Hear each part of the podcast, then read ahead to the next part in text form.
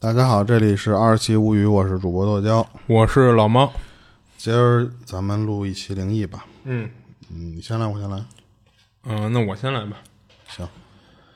那个那个啊，对对，啊，你你说怎么着？就是那个，我突然想起来，那天就是有咱们的粉丝在咱们某一个播放平台给咱们留言的那个事儿，哦然后咱大概说一下啊。就是说，那个有的粉丝说咱们那个故事以前听过了，说在别的电台有过人讲，嗯。然后这个就是哎，很正常嘛，就是因为我们现在还是在搜集故事的阶段，对，就是给我们投稿的会相对少一些，对，然后所以就是很多都是我们需要主动的去去搜集这样的一些素材啦、故事啦什么的。对对对，然后难免会有一些东西是别人可能也是同样找到了，找到之后人家听过，人家给讲了，啊，对，对对对，所以我觉得这这没什么，这很正常。嗯，而且将来可能还会有这样的，啊，这我们也避免不了。对对，嗯因为你不能不能说这个故事别的平台讲了，人家就独家了嘛，哎，对，而且我们也不能说是就是为了唯一性的话，就是我们去去编这个故事去，那其实我觉得没必要。嗯，对，然后就是就直接开始吧，行你，先来，嗯，我先来吧。然后那个这第一件事呢，就是分享这事儿的网友叫小卓，这事儿是他妈年轻的时候发生的，然后给他讲的。他没说他是哪儿的人啊，就不过看他分享的内容，就可能是台湾那边的。然后后面为了方便呢，就管他妈就叫卓妈了。然后卓妈年轻的时候啊，喜欢参加个联谊、交友什么的。就不过那会儿年代早啊，就没有什么探探啊、陌陌啊这一类的这种 app。然后他们那会儿的一个交友方式，我觉得还还挺潮的，就是找齐这么一波男女，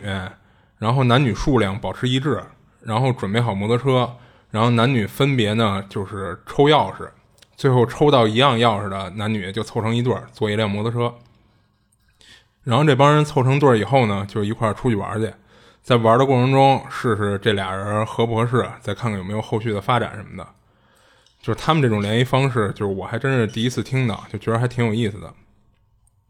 然后一次呢，就是就是他们卓卓妈和她那个七个姐们儿，一共八个姑娘，就找了八个男孩，想举办这么一次联谊。然后他们一行十六个人呢，就先是约到一个地方，然后互相报个名字认识一下，然后就开始抽钥匙，决定配对的情况嘛。然后都分好以后呢，就各自骑着摩托车就朝他们定好的要去玩的那个目的地就开始骑。然后他们要玩的那，就这次他们要玩的那个地方，就是其实不算是景点儿，就本来那地方属于那个煤矿开发区，然后后来因为那个资源枯竭后嘛，那个地方就基本上就迁走了，然后算是一个人烟稀少，然后周围呢还有一定的风景的一个野景区吧，算是。就是野炊或者是就是哎，对，就一块儿玩玩闹闹、踏踏青、看看景什么的，就主要是为了聊嘛。然后这一路上呢，他们就走走停停的，就一边赶路一边吃吃喝喝什么的，然后再看看沿途的风光啊什么的。然后赶路赶的呢也没那么着急，毕竟这算是一个联谊嘛，就是多点接触时间也挺好的。然后这一路上没出什么事儿，然后他们就顺利的骑到了目的地附近的一个公园。卓妈说这个公园建设的比较好，然后景啊、绿化啊什么的都不错，而且这公园比较大，算是当地政府比较用心建设的这么一个公园。然后这帮姑娘们呢就提议说在这公园多玩会儿，然后男生们肯定就没什么意见嘛，就就停好车就开始逛公园。然后逛了一会儿，然后当时是夏天啊，就天儿比较热，他们就找了一个凉亭休息，就在凉亭里玩了一个叫团康的游戏。你听过这游戏吗？没没有啊，然后我简单介绍一下这游戏啊，就是这游戏是这样，就正好三个人一组，然后两个人呢就是当大树，然后当大树的人呢就双手抬起来，就握着对方的手，形成一个圆圈儿，然后另外一个人呢就当松鼠，站在圆圈的中间，这这这样他们不就是三个人一组吗？嗯然后最后呢，就是你像他们这人数十六个人，然后除以三呢，就肯定是五组嘛，就会有一个落单儿的。然后落单儿的这个人呢，就当自由人。然后他们，然后这自由人呢，就喊口令，就有三种喊法啊。第一种是说喊松鼠，那所有当松鼠的人呢就得换一棵树。然后换的时候呢，这个自由人也可以变成松鼠抢进去。然后最后呢，那肯定会有一个抢不到地儿的嘛，就又形成一个落单的，这人就变成了新的自由人。然后第二种喊法呢是喊大树，就是当所就是所有当大树的重新组合，并且得圈住就是站那儿不动的一个松鼠。嗯，然后同样的自由人也可以变成大树，然后落单的呢就又变成新自由人。然后第三种呢就是喊地震，那所有的松鼠和大树就都得打乱重组。不过松鼠和大树都可以互换身份，就比如说你第一次玩的时候你是松鼠，那喊地震以后，其实你可以变成大树。然后自由人也一样可以插进去，然后最后剩下一个落单的。然后这游戏呢就大概就这么玩。他这规则是不是跟那个喝酒时候那个小游戏学来的？喝酒什么？喝酒时候那小游戏哦，就是说什么就你像的倍数，然后那说错了喝一杯。哎，对对对对对对，就但他这个就算是比较健康嘛，就大家一块儿就活动活动，嗯。然后这游戏呢就没有输赢这么一说，就不过一般落单的就是反应比较迟钝的嘛。然后这游戏就是挺淳朴、挺健康的，就也是你想，就是咱爸妈年轻时候玩的，不就是什么跳皮筋儿、耍拐，然后玻璃弹珠什么的吗？就是也没什么可玩的。然后他们就玩了半天这游戏，就是一帮男男男女、男男女女的，然后玩的是不亦乐乎。然后卓妈说，他们那天在那个公园玩了将近得两个小时，就直到有一个姑娘好像是有点中暑了，就有点头晕发虚，就是他们才从那公园离开。就按照他们原来的计划啊，就接下来应该是去水边玩水，但是因为那个中暑的姑娘，就后来有就是她有点越来越严重了，就不光头晕啊，还出现了什么呕吐，然后手脚冰凉、出虚汗的这种症状。那那那他们这肯定就没法没法接着玩了嘛，就等于这次联谊就是联谊交友啊，就到这儿就被迫结束了。然后他们八辆车呢就开始往回开了，就往回开的这过程中没发生什么，然后回去也挺顺利的，就是但之后就出事儿了，就是那个中暑的姑娘，就按理说就是中暑回去休养个一两天也就好了，但这姑娘就持续生病了好几天，然后就开始时不时的就突然进入一种就是发呆的状态，放空。然后跟他联谊的那个对象呢，也突然就不联系了，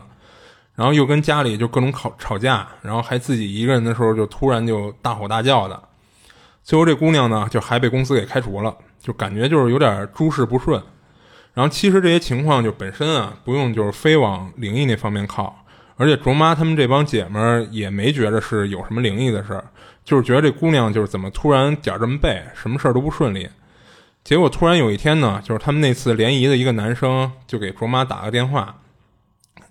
打这电话目的呢就是约那次联谊的所有人一块儿再聚一下。然后电话里也没说就是具体要干什么，就是说要聚一下。然后等卓妈去了以后呢，就是那帮男生呢就拿出了一沓子照片，就还卖了个关子，说让他们自己看看就明白了。这这这照片呢，就是那天他们联谊玩的时候拍的。就一开始大家看着还都没什么。然后大家指着一些照片，还有说有笑的。不过那帮男生应该是提前看过了，就这会儿感觉就是看他们表情就有点严肃，不苟言笑的，也没凑合在他们这个说笑中。然后就在看的过程中呢，就是那个中暑的姑娘突然就啊的叫了一声，并且把一张照片就扔在地上了。然后卓妈他们几个就一脸疑惑的捡起来看，一看也都吓一跳，就看这照片是那个中暑姑娘的独照。就是照片里只有那一个一个人，只有她自己。嗯，然后不过呢，在她身后站了几个人形的虚影，就大概有五六个，等于这就是一张灵异照片嘛。而且那几个人影呢，就是从头部的角度来看，都是在看着那个中暑的姑娘，就是从那背后全看着她。然后他们看了其他照片，都没出现这种情况，就那个中暑姑娘那张独照上有这些鬼影。然后后来他们打听那个地方，才知道那根本不是什么公园，而是一个姑娘庙。姑娘庙干嘛的呀？姑娘庙，嗯，姑娘庙其实是是一种阴庙，不不是不是求姑娘的庙，不不是不是，就是你像这庙嘛，他们分什么正庙或者阳庙、阴庙嘛。嗯，然后阴庙一般指的什么呀？就是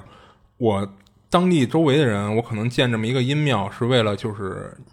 供奉周围的一些孤魂野鬼。啊，就是省得他们去去闹妖了什么的，去去作乱什么的这种东西。然后他这个姑娘庙呢，其实就是专门给那些就是没有结婚的，或者是一些夭折的女性建的这么一个、一个祭拜的这么一个庙。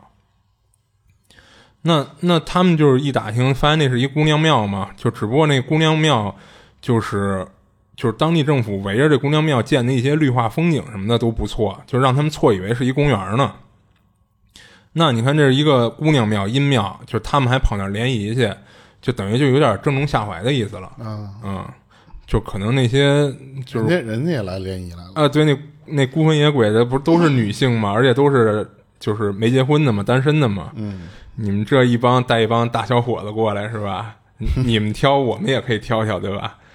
但是就是，但是就是就是这帮人，就那帮男生什么，包括其他女生都没事儿，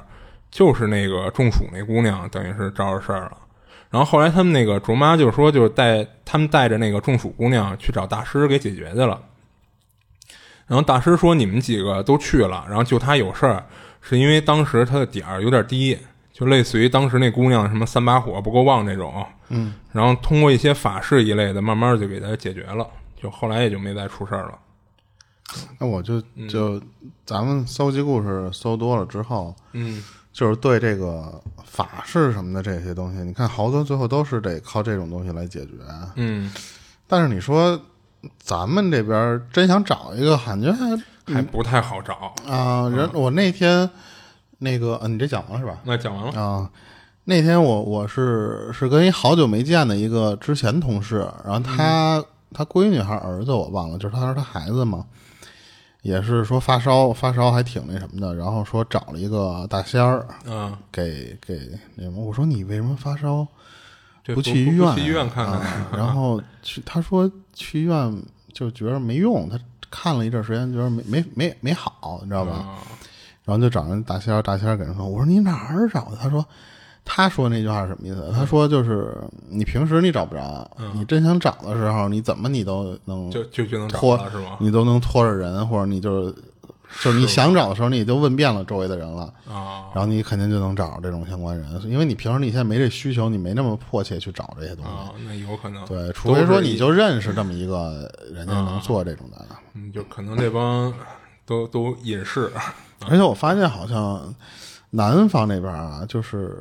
有很多那种类似于跟这种出马仙或者什么的，人家就是自己有什么堂，自己有个就是自己家里就有人家对你包就是做这括个。嗯闽南文化什么的，就是他们这块儿就是感觉五个人得有俩都是，哎，对，就是家里有这种庙庙还还还，还会比较多。啊你像咱北方，可能也就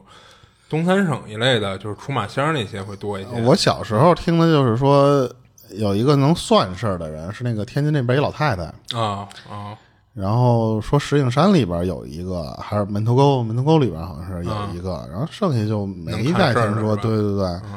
剩下说实话，就反正我们接触的还真挺少的。是。但是我看大多数最后你只能靠这些人来解决。对，嗯，行，那我我我接着讲一个吧，就是这个是他他他刚上班那会儿，就等于刚毕业没多久嘛。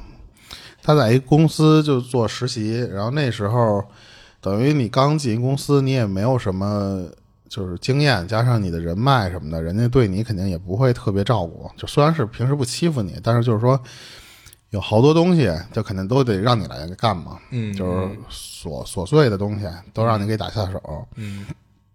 他说他当时心态挺好的，他现在就是说，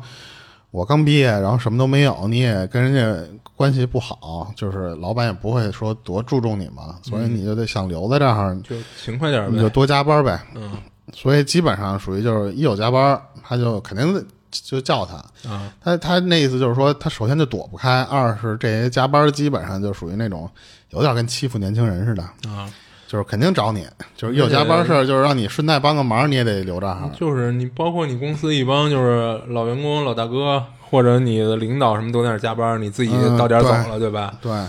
可能他就经常会碰到什么情况，就是你你干的本来的这个活儿，今儿这一天不用加班，但是因为啊别人老让你帮忙弄别的，你最后你不管是干杂活的那些东西没干完，还是你自己本职的，你就反正你最后你你还得加班啊对。然后他就有一天就就在那个公司加班的时候，他们公司就属于那种一段时间忙，一段时间就还挺清闲的。嗯嗯他说那段时间就确实就所有人都挺忙的，嗯。加上他本来这平时不就老加班嘛，所以他 一碰一碰到加班这种事儿，肯定就就没跑了。嗯。然后刚开始时候，这个加班的时候人还挺多的，但是慢慢的就是说这些人就是有的加完了人就走了，嗯有人有的可能当天不一定说偏加完了，嗯人可以第二天接着加嘛。嗯等于最后就是七七八八的走的就没什么人了。然后他一看表，说这个点儿了，我也没吃晚饭呢，我说我先订个外卖。嗯然后等这外卖时间，他说这个时候的公司里边基本上属于就没有人了，就公司里最后他能能看见啊，就是他和另外一女的，就这个讲这事儿，这是一男的啊，嗯 他当时刚进职场还挺美的，就觉得说老加班跟那一堆老老老老老帮糙菜老爷们儿啊就是，然后这个跟那女的一块儿加班，然后还有点觉得。就跟那时候春游给你安排在一女生旁边去、去去出去玩的时候那种感觉似的，就是有点春心荡漾。其实人跟你也没关系嘛，是对。然后，然后他当时当时就觉得说，我脑子就光想着就是有个人陪着最起码。嗯等这外卖来了吧，他就正在那儿吃呢。吃的时候，人那女的跟他说说那次走了，人家女的也也 也完事儿了啊，就还不错，还跟他打个招呼。啊。对，就是因为他那个新来的，他嗯跟每个人都打好关系，人家最起码跟你知道你有这么个人，所以人临走的时候跟跟他说了一声，说说我走了啊。嗯然后他这儿就想，嘿，说我这儿没高兴多久呢，说 这个就没吃完饭，还没开始干活呢，就就等于就剩他一人了。嗯这女临走的时候跟他说什么呀？说我要不要帮你把那个别地儿灯都关了？哦然后他就说什么说没事儿，说走的时候他就顺路把他这从他这儿到前台的灯全给关了就完了。嗯就吃完没多会儿，他就觉得说什么呀？他点的那东西不知道是太辣还是不干净，他就肚子开始疼了，他就说想上厕所，就刚吃完了，就说这么不舒服嘛。嗯。然后他说他们那个公司是属于那种租下来那一层，嗯。然后他他要去的那个厕所其实就在办公区里边，嗯。等于你就不用出去跟别人公用啊或什么的那种。然后而且他说里边的那个卫生间的那个就是环境收拾的还不错，因为都是你自己人在用嘛，嗯。就不会像那种公共卫生间里那么脏。他就有时候喜欢去里边偷懒去，就因为他是那种就是自己重新装修过的那种厕所吧，它里边还是个坐便。你你你最起码你蹲这儿，你时间长了你不累啊？你不像说有时候那种蹲坑儿，你你时间长了，你想在那儿刷手机你都难受，对不对？嗯他就在那儿说：“那我就去那儿刷刷手机，然后我顺便我这儿不是卸货嘛。”然后那个时候他就就说什么说我们公司不让在屋里抽烟，哦，但是呢这会儿不是公司没人了吗？应应该大部分公司都不让。对，嗯啊不有那种先使吗？嗯是 然后他他就说说就是我我就别去那种楼梯间抽烟去了，因为他觉得说就我正好上厕所，这不是咱男男的有时候抽烟，你上厕所时候叼一根就挺挺舒服的嘛。嗯他俩开始点，可是点的时候吧，他特奇怪的点什么呀？他在那个隔间里边打打开那打火机，那个打火机就跟有风似的，就是呃，那个点开就灭是吗？不不会灭，但是那个风就哦，老吹着你那火苗。就是晃的倍儿厉害呗。对，嗯他要说说是不是这个厕所里那排风扇，然后或者是有那种就是换气的那种，啊就是它里边会有气流嘛。嗯他自己在那点，使劲点，点点好几次，就可点着了。他他在那坐着，那儿就接着抽呗。突然自己这个隔间这个门就啪啪两声，就让人拍了两下。啊他当时脑子还在全在那手机上呢，突然就啪啪两下，他下意识以为就是说说就是有人想进来上厕所嘛，想看看里边有没有人，然后他就直接回了一句说说有人，嗯就是就别别再敲了嘛。等他说完这句话的时候，他琢磨琢磨了一下，他说。刚才我不是吃饭的时候，最后那个女的就已经走了吗？这公司就我一个了，怎么就是？而且你想，就算那女的又回来了，那人家女的不能上男厕所来敲门来啊。嗯然后结果这时候他担心的是什么呀？他担心的是说不会有那没走的人，他们当时没看见，啊就是比方另外在那角里偷着自己加班的那种没看见。然后他正好碰上我在公司里抽烟，到时候第二天给我举报了嘛，他赶紧就擦完屁股啊就站起来，嗯上那个厕所里边就这么转悠，没有人。而且他其实已经到那个开个厕所门的那个位置啊，他去看了，他说就是别的区域的那些灯早就关了，就剩下他刚才说的那一溜儿，那个女的没给他关的那一溜儿的灯。嗯他就说说是不是听错了？说这个自己就是有点做贼心虚嘛那种感觉。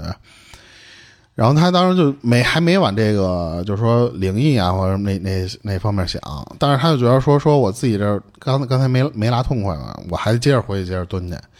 他这次吧就没没敢再点烟和玩手机，他就一直蹲在那儿，就竖着耳朵一直在那儿听。他想看这是不是是那个厕所里边有时候就是管道的声儿，梆梆两声。嗯然后等他彻底上完厕所，就正在那提裤子那会儿，就突然那厕所的外面那大门被人使劲的当当两声，哦然后他这时候就赶紧提着裤子就出去了。他一看外面还是没人，但是这时候他整个那个办公室所有灯都黑了，他连他就刚才他出去的时候看他留下的那一片灯，那个区的灯也灭了。嗯然后等等于说就是，你能从那个就所有东西都黑了嘛？你能从那个窗户那儿照进来那个外面的光，嗯你是能看到这个屋里的东西，但是不会说黑的你连伸手都不见五指了嘛。嗯嗯就剩下什么呀？就剩他自己那电脑还亮着，并不是全黑的。嗯然后呢，但是他这一下他就害怕了，他就跑过去去赶紧去存他那个当时存的那文文档，嗯往 U 盘里一拷，他赶紧就跑出去了，就都连打卡都没敢打。哦然后他说打卡那位置当时怎么着，就是在他前台的那个小桌上放着。嗯他过去看那一片区都是黑的，就他担心自己跑过去是，他不担心那个那打卡那东西没电，嗯他担心他跑跑过去之后，因为那前台那个位置那个桌不会高出一块来吗？嗯他怕他往那块跑的时候看里面坐着人，他说。他说：“我不知道是我自己吓自己还是什么，就是我就觉得那个地方黑，然后我就不敢对我就不敢去了。等于他直接就奔电梯间那边跑去了。嗯好在那电梯间，人家相当于那个电梯间是和整个楼用电是通的嘛，基本上常亮的嘛。那个店是有电的，所以他就赶紧坐电梯，就就往往下走了。坐电梯的时候，他就回想刚才那事儿，他说不可能有别人了呀，因为他吃饭的时候，他特意留意了一下整个这个工作区，他他不是公司整个都给租下这一片了嘛？它是一个大开间儿，它还不是那种就是什么公寓啊那种，就会有好多小小隔间那种，它是整个一个大开间，那个灯都是一排统一的那种。嗯他说我特意扫了一眼，而且也不可能有那种在小间单间里边那些经理，他们不是自己单单待一屋吗？嗯说也不可能是他们，那帮逼就从来不加班儿，你知道吧？就是很少加班，基本上就属于卡点走，所以他说就不可能再有人了。等他到一层的时候，他看见那些保安加上门口那些路人的时候，他就觉得说这心里还没有那么慌张了，就不不那么害怕了。但是他回想刚才他这个上厕所时候，他有有一点他特害怕什么呀？他们那个厕所的那个外面那个大门，嗯，你开门就会有那个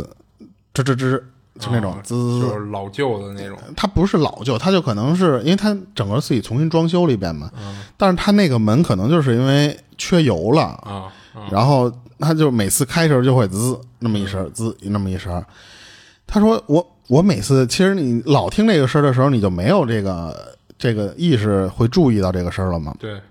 但是他第一次听见人家拍他这个隔间门的时候，他可没听见那个滋那个声儿，或者那个吱那个就是说白开了，拍大门的那个声儿。他没感觉有人进到厕所里，但却拍了他这隔间儿。对，然后第二次敲外面大门的时候，嗯他也就是也没有听到说有没有人进来或者什么的那种声儿。他只有一种可能是什么呀？就是那个东西，它其实就是在这个男厕所里边呢，啊但是他出去的时候，他根本就自己看不见那东西，嗯因为他就相当于就是在站在那相当于小便池的那个位置，嗯先敲你的隔间门，不是给你下出去，你又回来了吗？他又去敲的那个外面那个大门，等于他从来就没出那个门。嗯，有可能。对，但是他是因为什么都没看见，并没看到说什么人影、什么脏手、什么东西，嗯嗯，当然就觉得就挺害怕的一点就是这个，嗯，就这就心理上的压力。就反正这个加班儿，我我是一般不会自己加班到那么晚。就我有一次是加班到那那个晚的时候，是挺害怕的。就是他让我最后关灯，我说实话，我不敢，我我都不回头，就是就我那会儿，就是有时候我经常加到最晚走的时候，就你除了关灯，你还得自己锁门呢，你知道吗？啊，对对对，然后就他他说的这个，他们这嗯个好在一点什么呀？他们那个门是属于那种你一关自动合上之后就就自动落锁。是我们那也是那样，但嗯是他那个他大楼他担心就是断电什么的，或者说有人把那个给弄开，嗯就我们公司会你还得再挂一个锁，对对对对。对他说他跑出去的时候，幸亏他们公司的那个门是那种自动落锁，你不用再去找 U 型锁、再去锁去了。所以他说就是无所谓了，我大概就是就就那次我就不打卡了嘛，就是。嗯他觉得说什么呀？后来就是他自己说这事儿的时候，他在聊说是不是就是人家觉着加班人多的时候我不敢出来，就剩你一人了，我就可以出来吓唬吓唬，出来折腾折腾你。但是我也不害你们，我也不吓唬你，最起码这这还不吓唬我？这挺挺正能量的，不让你加班，对不对？哦，心疼他。一开始我还以为是什么呀？就是如果他们公司不是那种，就是就比如说上了这一层，然后他们公司是在一个公用的是吗？啊，对，他不是不是，就啊如果他不是就设了那种就玻璃门那种，你想上了这层还想进公司，就必须得先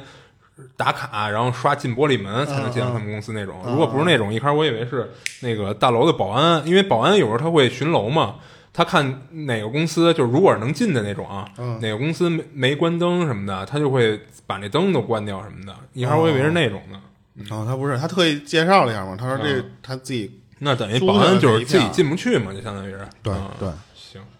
但是确实也不那么吓人，但是。啊，对。你上厕所的时候，你听见有人外面敲你门，这是挺挺讨厌的事儿，你你不能马上开门。在你明知道外边应该没有人的情况下，有人突然敲你门，这个你心里确实有点渗透。嗯，对。而且我就是嗯我，我以前我我上班的那个地方，他那个现在我不知道为什么习惯那个门都是朝里开，特别讨厌。就是以前的那个隔间的门是是朝外开，啊然后你现在有好多那种不管是高档的地方啊，其实还是什么他，我觉得它朝里开是出于安全考虑。你往外开，就比如说突然过一人，或者说甚至说跑过一人，那么一开就特别容易出危险嘛。但是我就会开那种门的时候特没有安全感。为什么？就比方说，如果我遇到这个事儿的话，啊我我真要是给我吓坏了，我把那个锁一打开，我他妈推一下那门，有没有什么东西？我先给你就好像直接就撞出去了，是吧？啊，有人我先给你撞上啊了，这样我踏实。但是你想，你当时如果没有你不知道外面有没有人的话，你把那锁打开之后，你是往自己怀里打。一般那就这么门门口站着，关键是那个东西，一般它那个门它不会让你全打开了，没有那么大的啊空间，基本上是属于什么？你你如果蹲在那儿，正好打在你膝盖上，你只能从一个小缝儿里往外看。我觉得那个是更瘆人的地方。行，你这事儿说完了哈。说完了，嗯，然后下边这事儿呢，他那个这事儿主角叫小杰，他是自己一个人到韩国留学，然后他在那边也没有什么亲戚朋友什么的，所以就是得自己租房住。然后呢，他就跟网上找了一个学校附近的，然后这房子本身是挺大的，不过房东呢，就是为了能多挣一些租金嘛，他就把房子隔成一小间一小间的，就看着，哎，对，就跟那种小旅馆似的，就是中间一条走廊，两边全是小房间。然后不过小觉小小杰觉着呢，就是还挺不错的，就因为房租便宜，而且他那个就是他那房房间的那个配套设施都齐全，什么厨房、厕所什么的都有。嗯，然后唯一不好的呢，就是他租的那屋啊，就是在整个他这走廊的最里边那间，就感觉有点偏僻。不过因为其他屋呢，就是都已经这会儿都被被人租租了，所以他也没得选。然后入住的第一天呢，小杰就是收拾完东西，就是已经到晚上了，收拾了一天也挺累的，然后他也没别的事儿干嘛，就收拾完就睡觉了。然后睡到半夜的时候呢，他突然听到一连串的声响，就是叮叮叮当当的什么的那种声，然后就像是一堆就是比较轻的金属金属的东西，然后掉地上的声。然后小杰呢就被吵醒了，吵醒以后呢，他就赶紧起来，就在屋里找，是看是哪儿的东西掉下来了。找了一圈，他发现是厨房墙上的那一排挂钩都掉了，所以就连带着挂着那些铲子、金属勺什么的，就都掉到他那个洗碗池里了。嗯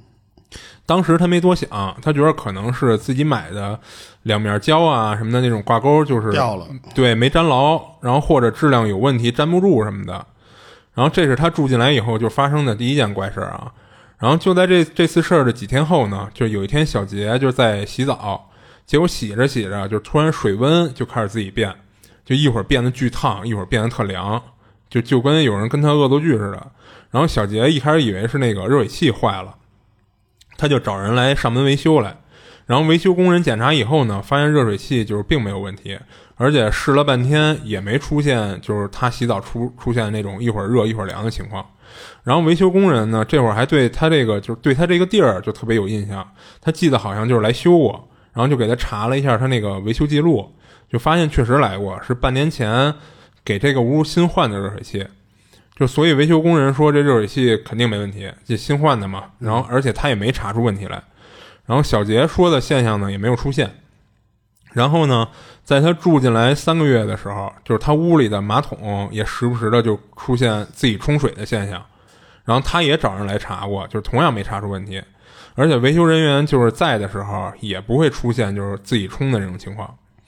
就虽然小杰就住进来就是将近一个月的时间，就这屋里就是大大小小出现了不少怪事儿。不过就是都没让小杰觉得是灵异现象，他就是觉着有点倒霉。这还不灵异啊？就是他觉得是什么呀？就是屋里的各种小问题不断，就是哪哪都都不是那么顺畅。然后之后后来发生了一一件事儿，就是让他觉得这屋里绝逼是闹鬼了啊！就是有一天小杰和朋友晚上吃饭喝酒，就喝完酒回到家大概得两点了。然后呢，因为喝的就是比较晕乎嘛，小杰到家就就直接就把自己扔床上了。就就在他准备昏睡过去的时候，他突然听到马桶的冲水声。他当时迷迷糊糊的，也不知道怎么的，就就想跑厕所去看看去。结果就当着他的面儿，就看到马桶那个往下压的那个冲水开关，就自己就压下去了，然后又冲了一次水。然后就感觉就有点跟他就是挑衅似的。你看我这又闹呢，而且这回当着你面你要。对对对。然后，不过当时小杰已经喝多了嘛，就跟那愣了两下，就是他没反应过来，就回睡接着睡觉了。然后第二天早上醒了呢，小杰就直接洗澡去了，冲了一会儿。他洗头油放的那个架子是在最下边，所以他要拿洗头油，他就得低头去拿。结果一弯腰，他就从自己的胯下看到身后有一双腿，就当时吓了小杰一跳，就他这一下就直起了身，然后还回头往后看，结果就什么都没有。然后小杰呢，就做了一个大胆的举动啊，就是他又弯下腰，从自己胯下往后看，他看到真的有一双腿，而且这个腿是悬在他身后的，而且几乎是贴在自己身上的这个距离。你知道就像什么吗？就是就像是你背上背了一个人，然后但这个人没用腿盘着你，他就两条腿自然就那么下垂耷拉下来的那种。俩手挂你脖子上的。啊，对对对，那没废话，小杰直接就从厕所就冲出去了。然后都没擦，穿上衣服就从屋里跑出去了。然后后来他就退租了，就是他也没跟房东说这事儿，就说不租了。而且就是他搬出去以后，也确实没再出过别的事儿，就是他新搬的地儿也没出过这种事儿。那应该就是那屋里闹，就不是跟着他的。就以前我那同事他们，就是那时候刚也刚毕业，然后不是为了省钱嘛，也是租那种。就回龙观那头，那边不是全是租房的人嘛？对。然后那时候房东就是为了多挣钱，全是打的隔断间。嗯。他租的那间屋就是客厅打了一隔断间。嗯。然后他那个还好的一点什么呀？它客厅给你切了一些窗户，让你隔断间里用。但是你不好的地方是什么呀？那个人家晾衣服的地方也是去那个阳台，他那阳台还不是那种就是多出一块来。啊，就是那那阳台说白就是，呃，对，它就是一面窗户是和你的墙是平行的嘛，所以它那个那个隔隔断间，它是给你切了一半窗户。哦，不好的地方什么呀？嗯，你切窗户的那个地方，你那个隔断间本来隔音就不好，那个地方它更贴完美贴不到那个墙上。是，所以说实话，人家想看你屋里东西或想干点什么事儿的话，人从那个小缝儿那儿，嗯，塞个手机是肯定没问题的。嗯。而且经常什么，他睡觉的时候就听见他自己这个晾衣晾衣绳儿啊，因为他是一根线啊，你知道吧？然后就嘎啦嘎啦嘎啦，人家在外面收衣服一半然后外边人家是晾衣服的人人在外面晾啊啊是，呃嘎啦就就那样。然后我说我操，我说这我第一次见关键时候在那啊，我第一次见关键大大学去南京，嗯，人那家人更狠，就是人家是一个三居室，挺大的一三居室。然后那个人为了赚更多的钱嘛，就确实，你就哪种隔音间你都不安全。他那隔音间是什么呢？他是租床位，他一个三居室，他把他的一个小仓库屋，就是有那种，就是以前咱们老六楼有那种，就是小小一特小小屋，嗯，他都给你往里面塞张床单租，而且他当时租床位租的全是那种宿舍床，啊，就上下铺的是吧？啊你一进那屋，除了客厅有张沙发以外，所有地方全是全是床，嗯，就是全就是人家为了挣钱嘛，就是一张床那时候是三十块钱还是二十块钱嘛，啊，一天，就那种确实你你不管是人有可能太杂了不安全，还是怎么着，因为你不知道你上一个住的人是什么，一般住这种的，你要求条件都不是会很高啊。对，就是我有个睡觉的地儿就行。今儿嗓子又不舒服，啊，我接着讲吧。嗯，啊，你刚才说那个，我就想到，咱小时候有一电影，不就是你胯下看鬼，是那见鬼见鬼使法还是什么里面有一个？啊，对，反正有那么一种说法嘛，就是有几种说能见鬼方式，其中有一种就是说你低头从胯下看，嗯，然后我记得那时候还有说用那个牛眼泪，啊，是牛眼泪那我忘了我是看的哪个牛眼泪应该主要是周星驰那《回魂夜》不是不是不是不是，是一个鬼片儿，挺早的一个鬼片儿，对。然后那个鬼片儿我记得就是他交一女朋友，嗯然后那个老去他家里，他家里就是什么他爸妈，然后他奶奶什么，反正都在那儿，就对他特好。然后他就就跟那儿住好几天，住好几天之后，他哥们儿看见他了，看见他之后就说说你怎么这个黑眼袋都出来了？嗯说他妈的就是说纵欲太多了嘛那种，然后就就是说，要不就是你撞上鬼了。嗯然后他就就问他说说你最近去哪儿？他说我就去我女朋友家住。他然后就他那哥们儿给他找那个牛眼泪，说你下次你进门的时候，你把那牛眼泪抹眼睛上，然后那个你再你再看看。然后结果他他一直不信，然后后来那个电影那女的是不是是舒淇还是谁啊？我忘了。然后一进门，他就确实有一天试了一下，一进去之后看那个整个屋的灯都给你换布景了，以前是啊，就是照明灯，现在就跟点的跟蜡烛似的那个灯，你知道吧？就不是昏暗，啊不是阴暗那种。然后他们家里那个什么，他爸妈、奶奶，还有什么叔叔还是什么玩意儿，反正四个人在那打牌呢。嗯但是他抹完牛眼泪再一看，就那四个人脸色苍白，在那打牌。哦然后，然后他女朋友过来给他，就是递了一个递是晚饭还是水果，我忘了。嗯结果他一看那个里边啪的全是蛆啊什么的那种，然后就吐了。最后他知道他自己就是就是碰上鬼嘛了。对，而且都是一家子，你知道吧？就最后他我忘了是不是那个电影了，就是他们家人还有点怀疑你是不是看出来了，就是故意想吓他或者什么的，就想看他有没有反应，他在那强装镇定，就挺老的那么一恐怖片儿。当时我第一次我知道牛眼泪在那电影里看的，哦，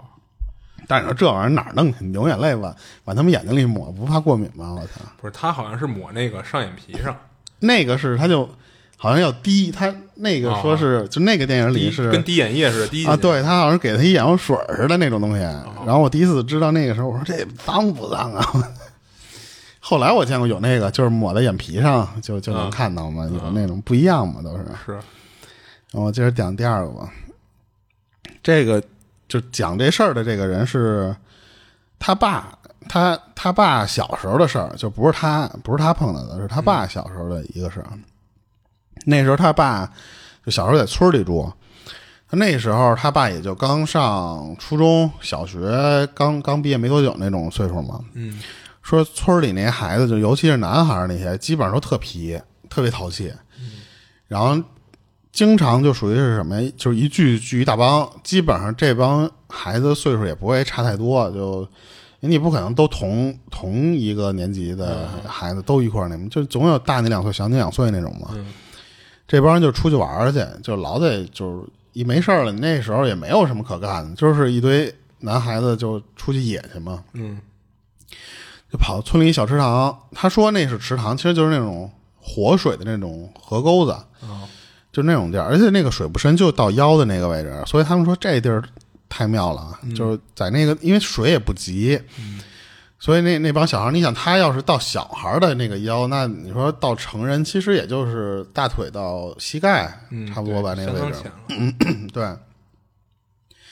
他们就在这水里就是玩儿，就是也不算不能算是游泳了，就是互相打水仗嘛。嗯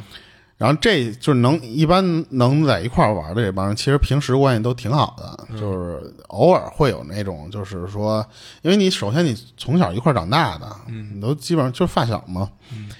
然后可是这里边吧，就有一个那个人家发育的早，就是这一男的啊，就是人家长得高，嗯就个儿高点儿嘛，他就会比别人就是有那种就欺负人的那个意识。但是他说这个欺负吧，就属于那种，就是我在你面前秀秀肌肉，让你知道我是老大，就是你知道吧？就是那种踢你一脚，给你一脚什么的。对，就是稍微想自己当个孩子王那么那么一个人。嗯他就怎么着啊？他开始就就属于那种，就是跟一个矮个儿的那么一小孩儿闹急眼了。嗯，玩着玩着就急了。他俩正玩着玩，因为所有人其实都在那水里那儿泡着嘛。结果就突然就是他爸这就看到什么呀？看到那个就高个儿点儿这男的，就开始跟那个矮个儿的另外一小孩儿就开始在那儿撕吧。他不是那种就是你给我一拳，我踹你一腿，就是真打起来那种。就这俩就属于有点跟较劲似的，在这儿。推推搡搡什么的。对，因为他说我们那些孩子就是虽然就都特皮，但是你要真看着打起来的那种，你肯定你得过去拦去，嗯因为你你抬头不见低头见，你这些人基本上属于就是平时每天都在一块玩，你真给给打坏了或者说打急了，不能一块玩了。他一看就是所有人都一看说就是这俩人就是闹着玩儿，就属于那种就是，嗯但是明显感觉人家那高个儿的吃香嘛，就是人家那个劲儿大加上个儿高，嗯然后就这俩相当于就是在水里就就这么摔吧上了，就跟摔跤似的那种，你知道吧？然后互相就是抓着胳膊就开始这么较劲。然后刚才我不是说那个高那不是发育的早吗？嗯开始这个这俩人还有点势均力敌，但是慢慢的这个个高的这个一认真啊，加上一些使上蛮劲儿，那个矮的肯定就干不过他了。他就开始把那个个矮的往水里这么按，哦他俩人架着胳膊嘛，我就这么往水里这么这么这么掰你，然后就这时候就开始有人上去拦架去了。人拉开之后就问那个高个儿这人，就是那个说，你们俩打就打，那你这个你这个动作就有点想想把他给呛死的那个意思了有了。点危险嘛。对，可是那个高个儿那个被拦下来之后就说什么？说我又没招他，就是我自己在这儿，就他蹲在水里。你想他不是就很矮嘛，那个那个很浅的那个水嘛。他说就是我蹲在那水里，跟旁边那人我们俩就这么洒水，你知道吧？就那种玩呢，就是那个姿势。就突然吧，我那个脚就被人蹬一下，蹬一下之后呢，那个个矮的那个人就从他那个脚底下那个位置啊，从水里就这么浮起来了，就冲他乐，在那儿就是嘿嘿嘿，就那么就那次我整你那么一下，对我整你那么一下了。他就以为就这个矮个儿就过来跟他闹了嘛，他说那次滚蛋，就是不想跟你玩儿，就那种你知道吧？就拿水拿脚这么蹬一下，他不是拿脚踹，他就相当于拿脚把那个水花踹下来之后，就就是往他身上那么一蹬嘛，就那次就想轰走你，不想跟你玩儿。嗯结果那个矮个儿的那个这么一被轰吧，他其实自己就走了。然后这个高个儿的就接着跟旁边这些人就聊天嘛，那接着玩，还是那个姿势，就蹲在水里。结果没过多久，就后他身后就是那突然那个小矮个儿出来了，然后搂着他脖子就就这么往水里按，就那个姿势，你想、哦想能明白吗？就是相当于我一个胳膊就直接架在你脖子上，然后我你锁喉。往往水里这么这么这么呛你。嗯然后他当时这个高个儿这哥们儿吧，就没防备，就确实就被这么呛了一下。就好在你想他那个水也不深，他一一蹬腿儿，他其实就能站起来。然后他站起来之后就有点急了，抹完脸上那水吧，他就就找说说是不是又是那小逼崽子？就看见那个矮个儿就就问他说你你想干嘛呀？就是说那次说咱俩你要闹的话呢，你也打不过我。但是你要是这么接二连三这么招我吧，你这动作反正有点大了，你就就想揍他的那种感觉。嗯因为他其实自己就这个高的这个人说什么？说我虽然就是他也知道自己这老占人便宜嘛，他说我都是点到为止，我很少跟人下死手的这种这么玩儿。但是他在水里感觉就是那个矮个儿那个小孩儿这么勒着他脖子的时候就没打算松手，相当于就是有点下死手了嘛那种。然后等他找到那个那个矮个儿那人的时候，他那小那小男孩不说话，那小男孩就看着他就这么乐，嘿嘿嘿，就这么乐，然后就小声的说了一句，说说我要弄死你，哦，就冲着那高个儿来。这别人这个时候其实都没发现呢，就是这个高个儿这人听见了，说、说我要弄死你。嗯，那高个儿这肯定就就不高兴了，就急了呀，就上去想想打这个这矮个儿这小孩儿，所以这俩人是这么就打起来的。嗯，但是没没两下，他不就能给那小小矮个儿的那小孩制住了吗？嗯，但是他没想到那个矮个儿小孩劲儿那么大，他摁不过他。他本来就是想说在水里给你一个就是拌蒜那个姿势，你知道吧？就是把脚别你一下，给你摁水里，你基本上就不就倒地上就算我赢了嘛。他其实就打算就想干个这个事儿，他发现他拌不动那小小小矮个儿，哦，就他感觉那个小矮个儿那个脚就跟扎在水里似的，他就使劲踹那个腿，踹不动他。练过下盘的，然后他当时就就是这个高个儿这个急眼了，就是那意思说我扳不倒你，那我就靠蛮力这么治你呗。嗯，所以别人看到当时那个画面，就是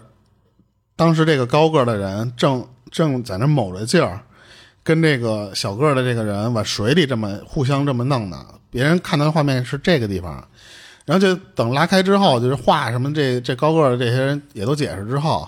他就问那矮个儿说：“那意思你想干嘛呀？就是那意思你要想打架，咱俩上岸上打去，嗯知道吧？”然后结果那矮个儿那就不说话，就是盯着那个高个儿的就看，他也不乐了，就一直这么盯着他看。然后大家一看就这么僵，就玩不了了嘛，属于就是。他说那意思那回家吧，就就就等于散了他们这这小小小十口的人。就那矮个儿那个就一直也不说话，就一直就这么跟着他们后面，就是相当于别人也可能觉得你这事做的不对，又没人搭理他，所以他就自己走自己最后面就跟着他们。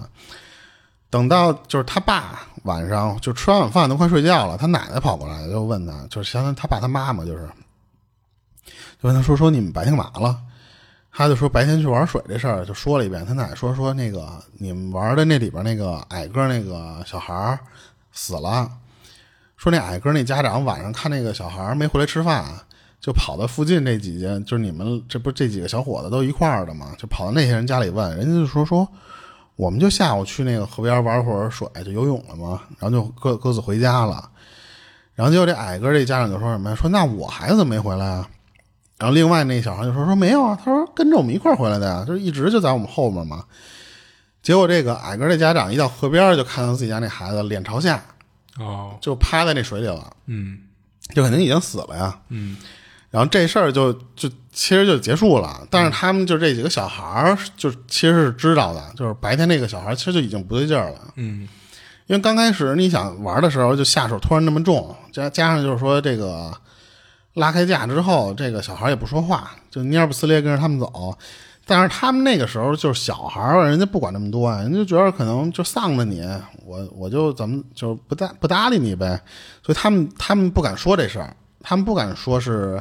就是从头到尾这个事儿，就说是有过打架，就是有这么一个事儿。然后而且这个矮个儿这小孩其实平时一特老实一人，你想他本来个儿就矮，你也欺负不了别人。然后那高个儿那人吧，他也不是那种恶霸那种，就按理说这俩人平时玩的还不是那么僵，就关系其实还挺好的。嗯，就莫名其妙的，就是说这个这俩人那天就那什么了。他他爸就跟他说，可能就是那个河里，但是也没有说最后那个家长就不让去那个河里了，因为他们村里就那一条河，就要玩水只能去那儿，所以他们最后其实去玩水啊，去什么人该去哪儿还去哪儿，因为太小了，可能小孩不忌讳这些东西嘛，家人我估计可能会忌讳。然后最后就说这个孩子就就是这个不就相当于找这个警察或者什么的，人家就报案了。对啊，肯定得报案然后人警察最后一看那样，就是就属于是自杀，啊。因为相当于就是你小孩儿，相当于就是投河，虽然那河浅啊，就是自尽了嘛。然后最后找那个高个儿那个家里人还理论去了，人人家里不乐意了，人说就是你白天打架，嗯跟跟我孩子打的打成这样了。然后但是人家那家人那高个儿家长加上那警察人都说说你没证据，就是你当时打的好好的，人家孩子没事儿。然后但是而且就是大家后来不是一块儿回去了吗？对，你也回去了，架架也全开了，你什么？这相当于只是一个之前的一个插曲，你这孩子死不死这个原因跟这个没太大关系。嗯嗯嗯，他就就就他讲这故事，就是说他奇怪的一点就是什么呀？就是这个小孩为什么会突然莫名其妙的就敢就是想蹬人家？他第一次蹬人腿的时候，你还能感觉是可能是闹着玩儿，嗯当然第二次把他往那个水里呛的时候啊，嗯。他就说嗯不知道是不是有这种脏东西在水里的，啊想拉这个这人当替身，但是呢，他没拉这高个儿拉成功，啊，就就最后就还是把这个矮个儿的给给带走了。啊，有可能，嗯就有点跟那种都市传说或什么似的那种，因为你从头到尾你也没见着就是脏东西啊或者什么东西，嗯对。嗯而且这个故事他爸就没说有什么又收经啊，又拜拜什么，加上人他说他们那边那人最后连游泳人都不管，说你愿意再去再去呗，就是、啊就没太当回事儿。对，就虽然死了一孩子，但是并没有那么严重的，就是说又禁足又怎么不许玩了什么的，人说该怎么着还怎么着，嗯，人家可能人家村里不太信这东西，你看这就完了，嗯，行，那我再分享一个。这事儿呢是一个姓陈的姑娘分享的。这小陈呢说，她母亲因为身体不太好，经常需要那个住院治疗。然后她在陪着照顾她妈的时候，碰到过两件诡异的事儿。先说她这个第一件事啊，就是早些年的时候，她妈因为身体不适就住院治疗嘛。本来她还就是挺放心让她妈在医院休养的，就因为他妈住那个同一个病房里，就还有另外三个女病人，然后有其他人陪着，这样他妈晚上也不会害怕什么的。但是有一天呢，就是他去医院看他妈的时候，同病房的另外一个病床病人的女儿就跟他聊天嘛，时候就跟他说，说那个就是他妈对面那张床的病人早上因为不知道是不是因为精神问题啊，在医院里跳楼自杀了。然后当时小陈听完呢，就都愣了。就是他女儿还说，就是，嗯、就是他们这帮人，就是其他那几个病友，就是今天基本上就都出院了，也有前两天就出院的啊。加上这一两天，他这病房就是基本上就就就等于就剩他妈这这一床了。然后小陈呢，这会儿就觉得有点不放心，就是这不能让他妈自己住啊，而且又出了这么一事儿，那就只好就是留在医院照顾他妈，然后就办了个陪床手续什么的。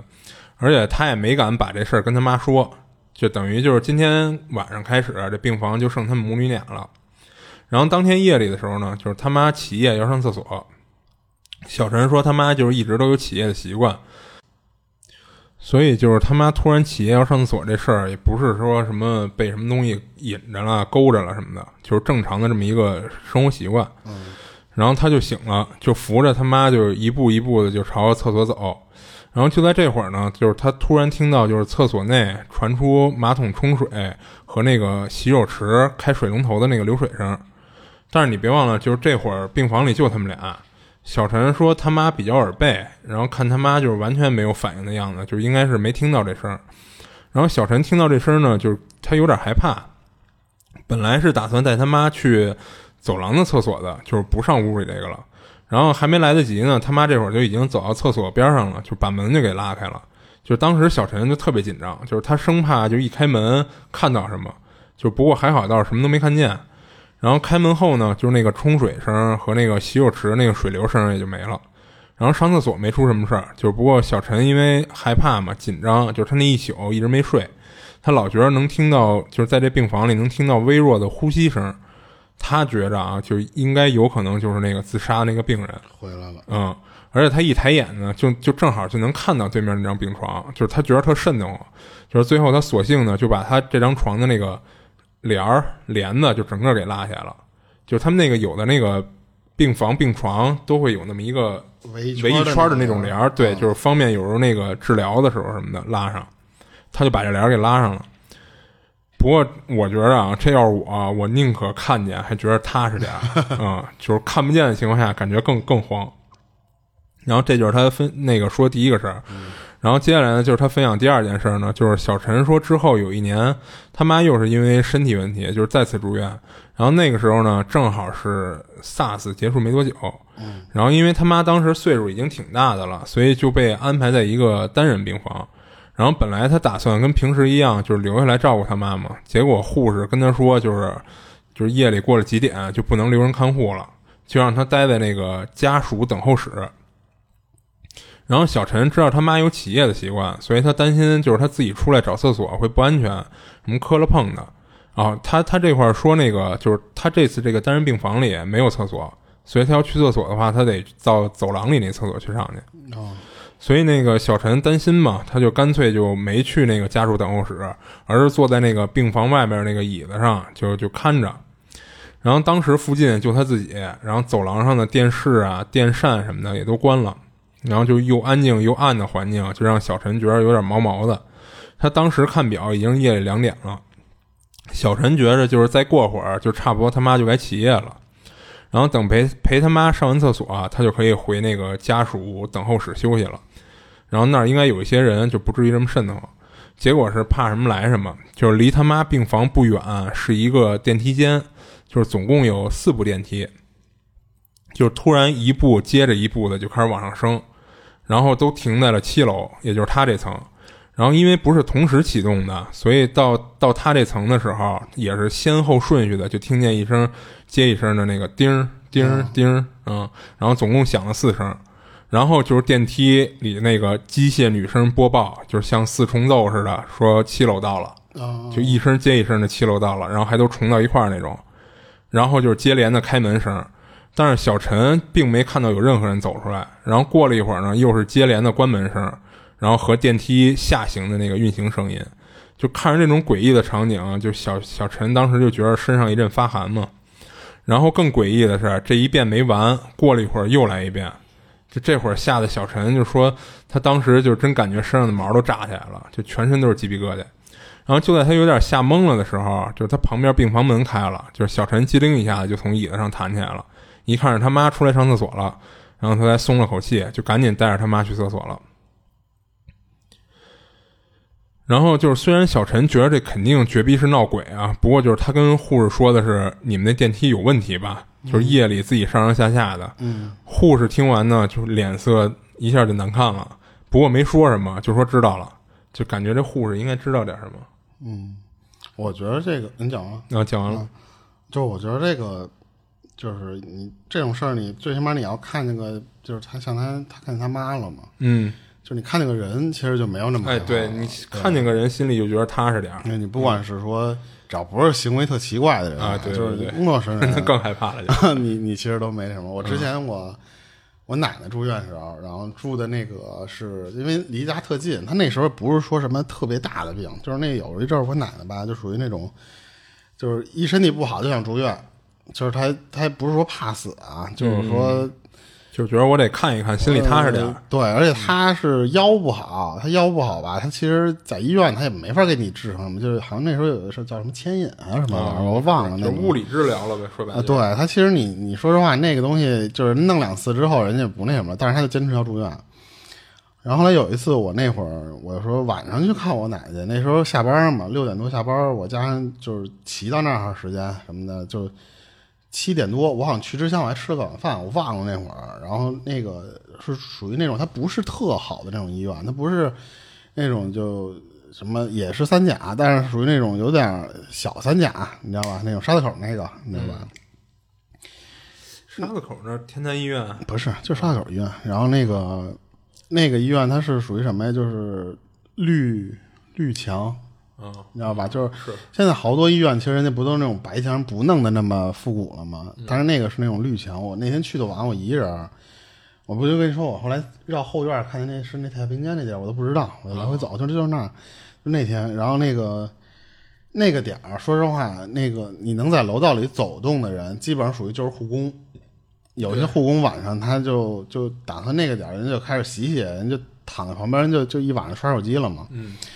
我上去时候，说实话，我是属于那种，因为就在二楼还是三楼，我说想爬楼梯，我爬楼梯上去，我没敢爬楼梯下来，太深了。那个就是你上去的过程中，你突然进到那个氛围里的时候，你觉得有点奇怪了。但是你又觉得说，哎，不可能，说什么？等我看完我奶奶说我要回去了，然后我就就心里一毛，就是不太敢，因为那个整个那个楼道里照那个绿墙的那个灯是有点。不不是不是绿灯啊，就是说是它那个那种有点微微泛黄的灯照在绿墙上，那个绿又不会特别有点惨绿惨绿的那种感觉似的。然后你要能看见一堆就是老头老太太，就是在就路过病房，你不是开着门能看见里边躺着老头老太太什么的，你确实有点瘆得慌。也都没什么声儿什么啊，都在那躺着仰着那个姿势，你知道吧？有的老太太坐床上看还盯着你，你就那种就是你有点害怕。然后。我下来的时候我就不敢走那楼梯了，幸亏我没走那楼梯，就是因为那个楼梯下去出的那个口，嗯。我要走的那条路就是那个走太平间那条路，啊但是我没敢没敢没敢走，我坐的电梯，嗯就坐了一层就就下去了嘛。然后后来那个我记得我在那个台湾那个有那种综艺，他们不讲这种东西讲特多嘛，嗯。就他们有好多那个在那里边儿值夜班的护士人说，就是刚开始的时候人觉着还挺稀奇，等多了之后，他们晚上看到那个电梯动会儿，人他们都都哦就就习惯了呗。啊习以为常了。他说就啊就是闹呢，就就就直接就那么说，他们就最后都不拿那个事儿当是一个恐怖事儿了。但是你像一个电梯还好，你像它四啊部四种，我操，同时突然想到是那个微波炉加热，嗯。一下来了四四个大客户，全坐电梯上来的。是。嗯，行，我接着讲一个。嗯。这个是他，他那时候交了一女朋友，然后那个刚上班，就这俩人在公司附近租那种开间然后因为开间儿你虽然贵点儿，但是他因为交女朋友就觉得说就是你跟别人租一块儿不太好，私密性比较好嘛。对，而且那种开间儿，你就自己住的话，你那厨房什么的，你自己做饭就不会那么脏，那种跟别人共用的那么那什么嘛。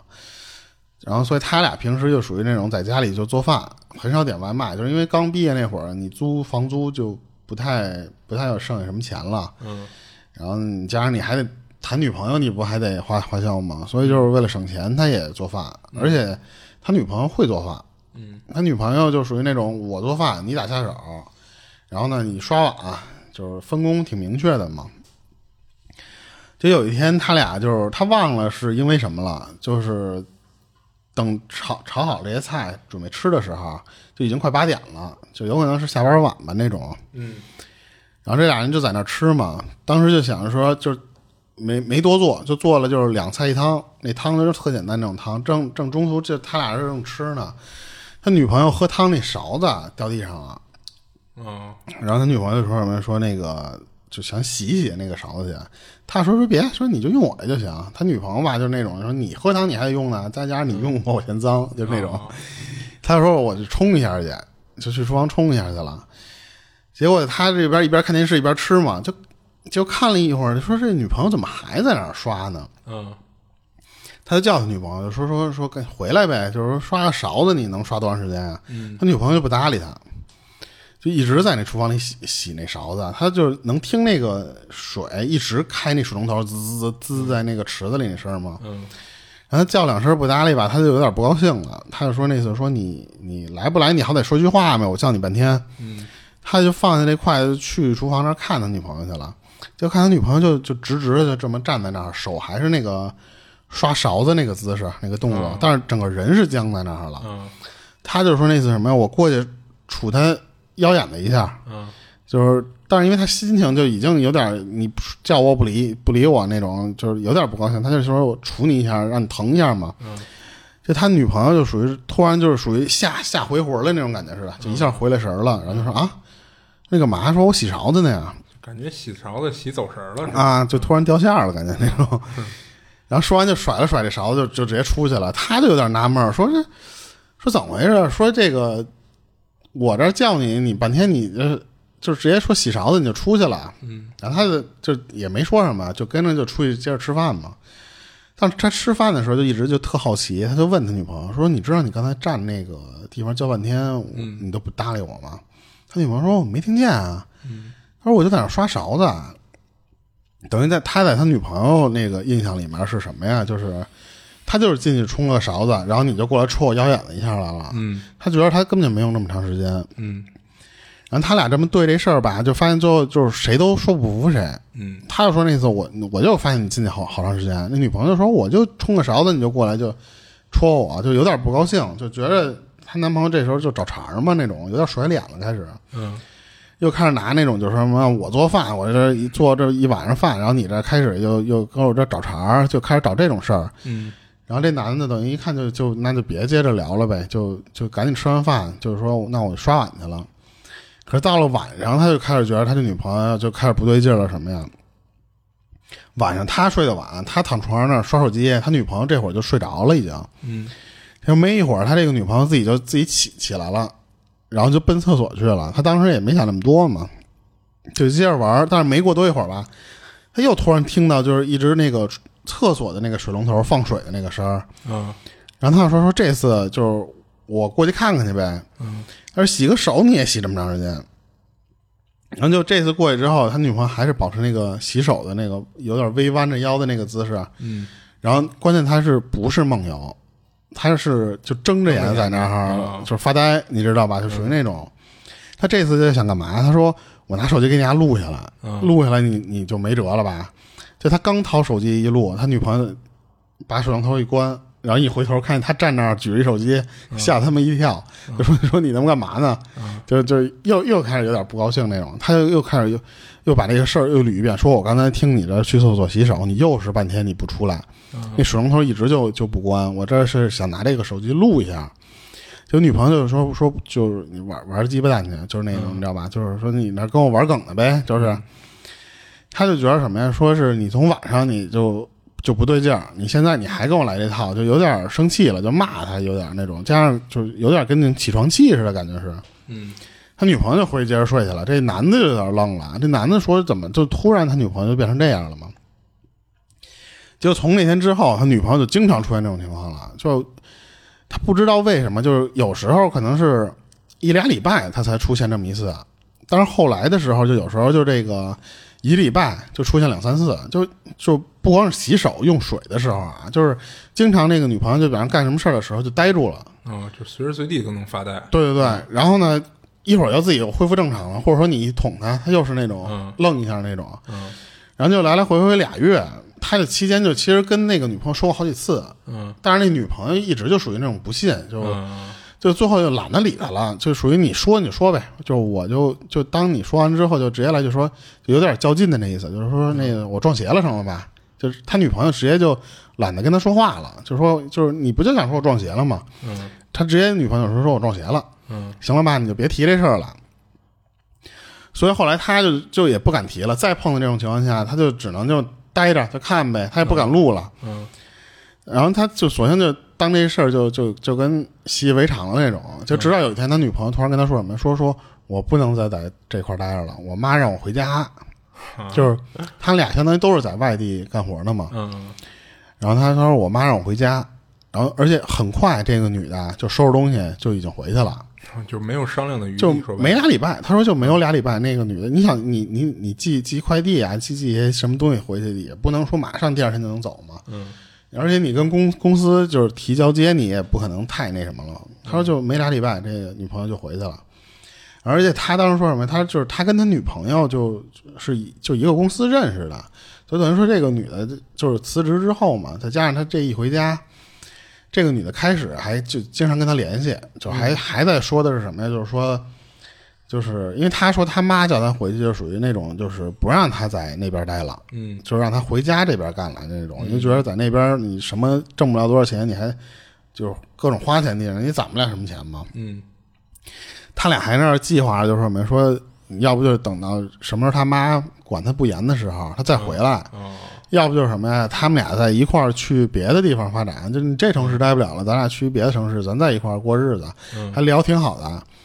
但是时间就这么一长了吧，他就发现那个女的就开始有点儿不搭理他了。嗯就是回的不是那么频繁了这消息，然后再加上就是你相当于就是异地恋嘛，嗯你就就维持不了多长时间，加上那女的也不搭理你，最后慢慢的就就感情淡了就分手了，淡了呗对，然后就是后面是因为他就就不联系了嘛，就就后面他女朋友就发生什么事儿他就不知道了，嗯但是他觉得是什么呀？是他女朋友在就不知道什么时候撞撞着这种东西了，脏东西，哦想让他出现那种就老走神儿，就有点跟那种丢了魂儿似的那种感觉似的。嗯然后，但是他自他觉得是什么呀？是他女朋友自己其实自己是不承认，但是他是觉得已经有有点不对劲儿了。嗯他有可能是跟家里人聊过这个事儿，哦，然后然后家里人就是他不也也不放心呗。他不是非让你回来工作，他其实就是那次回来我给你找人解决这事儿，哦就是是他可能他他觉得是那个女朋友家长是是这个心态，但后续不就分手了吗？就不联系，他就没法问这些东西了。嗯他就觉得是可能这个女孩其实自己已经知道了，但是那个女的就不承认嘛。嗯，但其实他这事儿，我觉着呀，我觉得会不会是什么呀？就是可能就是挺早之前，嗯、他爸妈可能就跟他说过，就是你跟那边不挣钱什么的，就别别跟那边瞎瞎待着了，啊就就已经跟他提过这事儿，让他回家。啊！然后他可能知道这事儿以后，他可能心里在纠结这事儿。我觉得他可能是因为说他走神儿是因为那，个走对对对对，他可能就是那段时间脑子里一直都在纠结这事儿，我到底该不该回去？然后我们俩今后该怎么着？那我觉得他要是真有这想法的话，你最起码你应该你说明了吧哎？但有的人他他就是那样嘛，就是他什么事儿都想自己自己去解决这些事儿，嗯就可能最后他的决定还是就是那我那我索性就回去吧啊。等于有可能就是我觉得是这样对你觉得可能是他这些走神儿，其实都是想想事哎儿的呗。对对对对对我觉得不一定，真是我估计啊，因为你这玩意儿没法验证嘛，就是对对，而且也有可能他也没再出现更更诡异的一些事儿。对对，因为他也不像说那种晚上站你床边瞪着你，掐你就那种那种上身了，相当于就是。他等于就是就是特别爱走神嘛，而且这段时间等于就是从这件事儿之后，就是走神频率越来越高嘛，相当于是，嗯嗯，有可能，有可能他是因为因为他没说这个他女朋友出去撞了什么东西之后对才会就是也没有什么诱因，说白了对很奇怪的事儿，嗯然后才发生这个，对，是也有可能，嗯但是灵异了说就是 撞上了。啊，对对对然后那什么了，就是说这女的估计想事儿的时候一心不能二用，啊，对有有有这样的，就单线程的那种。嗯。对，行，那我我这还最后一事儿，嗯然后这事儿呢是一位在马来西亚生活的华人分享的，然后他网名我完全不会念，就是 一堆英文，但是他你明显能发现它组成的不是那个英文单词，就你不认识那单词，估计。嗯，然后不过他分享这事儿呢，就是跟他自己没关系，所以他名字叫什么也就不重要了啊。然后他说这事儿呢是发生在就是马印边界的一座山上，就是马来西亚和印度尼西亚边界的那么一个一座山上。嗯然后大概是十多年前的事儿。然后那地儿呢是一个旅游景点儿，就类似于我们这边的什么泰山啦、黄山了一类的。啊然后当时发生了一起人数很多的集体失踪案件，就不过属于失踪，就是失踪这个说法是当地政府对外宣称的，实际真相并不是。嗯就不过担心影响当地旅游业嘛，所以最终就以失踪结的案。不过后来呢，就是让当地的导游还还有就是或者是地接啊什么的，就给泄露出来了。就当当当时大家就是听到泄露出的这个内容以后，就都觉得太耸人听闻了，就一开始都不信，觉得肯定是这导游或者地接就泄露这事儿这人啊，就是丫为了骗关注度瞎编的。然后最后呢，就还是有有人三番五次的找到当时失踪案的一些搜救人员，然后有那个顶不住那轮番轰炸这种压力的，就最后说出了真相，就是他们发现这搜救人员说的内容和之前那个导游或者地接说的那个一模一样，然后这事儿呢就开始在当地传开了。就是当然当地的官方肯定最后也也是不承认啊。然后这事儿是这样，就有一年假期的时候，当时那座山算是当地一个旅游胜地了。然后赶上学校假期的时候，每年都会有不少毕业生一类的，然后学校组织毕业旅行都会选那儿，就因为生态环境什么比较好。然后其中呢，有一个中学的一群毕业生，就是过了跟度假村定好的时间一直没到，然后度假村的负责人呢，就和学校对接的人就就纳闷儿，就说怎么还没来？然后像他们这种就是大规模的订单，就不可能就口头预定一下，所以负责人就赶紧就给学校就是校方给打打电话，就打了好几遍才接起来，然后才知道就原来是这辆大巴呀在上山的过程中爆胎了，就不过好在没出交通事故，就是等于被放在半山腰上了，然后说是呢已经叫了救援了。然后那负责人挂了电话呢，那就等着呗。就是结果一等又等了两个小时还没来，度假村这边就又又给那边打了一电话，然后这次接下来说是大巴刹车器又出问题了，哦。就等于轮胎已经换好了，但是刹车器是维修人员走了以后坏的，等于还得叫维修。结果一直联系不上维修人员，那负责人一看就是，就这不是事儿啊，那就跟学校沟通了半天，最后就是定下来说，由度假村这边 定，就这么开着吧。由度假村这边呢派一辆大巴去先把学生都给接过来，然后大巴的事儿呢回头再慢慢解决，就是跟巴士公司那边的解决的问题了。然后接学生到度假村的这过程中没出什么意外，就顺利的就把这批学生就给接过去了。